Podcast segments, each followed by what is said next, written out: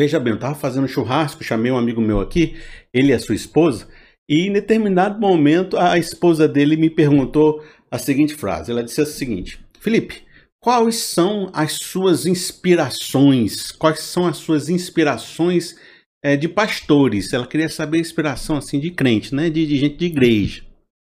E faz muito tempo que eu não escuto gente de igreja, assim, sabe? Tá mais difícil. Eu escutei muito no passado, mas aí depois eu comecei a ver uma certa repetição e, e não quis mais ficar escutando as mesmas coisas.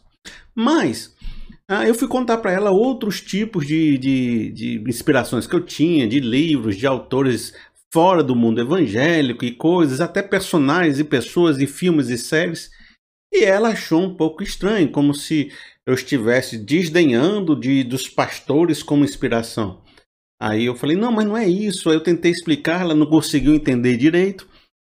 Mas minha esposa explicou a situação muito bem. Ela falou o seguinte: olha, deixa eu te explicar.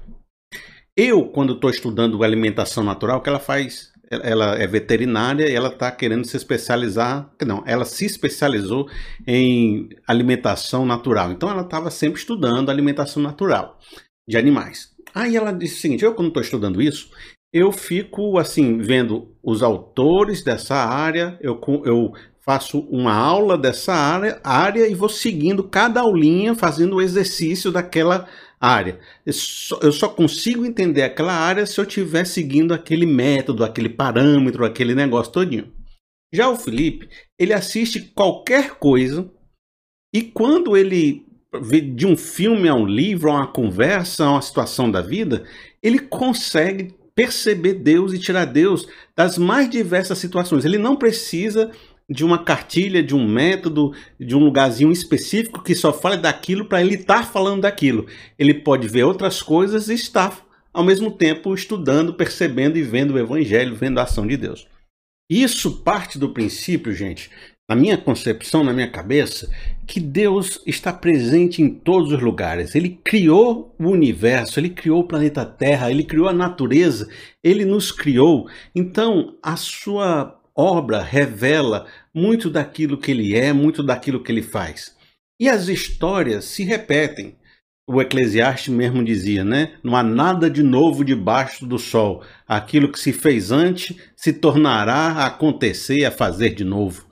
E então eu vejo uma história de um ser humano aqui, uma conversa ali, uma ideia que está rolando nas ideologias. Eu já percebi que há muito tempo atrás na Bíblia já falava dessa ideia, ou aquela história que alguém está vivendo é parecida com uma história da Bíblia, ou aquilo que, que eu vejo na, na natureza, na vida, é algo também revelado com um Deus Criador, um Deus poderoso.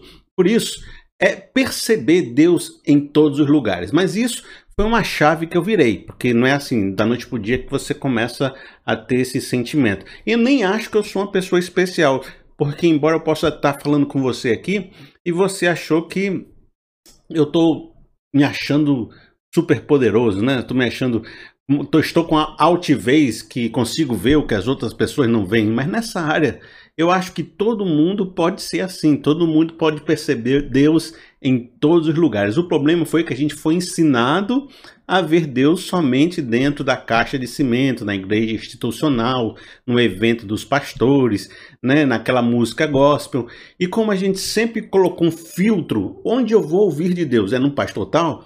Aí a gente desligou o filtro para todas as outras coisas.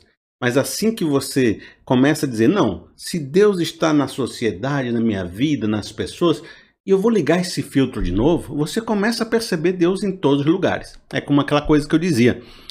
Quando eu fui comprar uma moto, né? Eu nunca vi moto na rua direito, não sabia modelo, não sabia marca.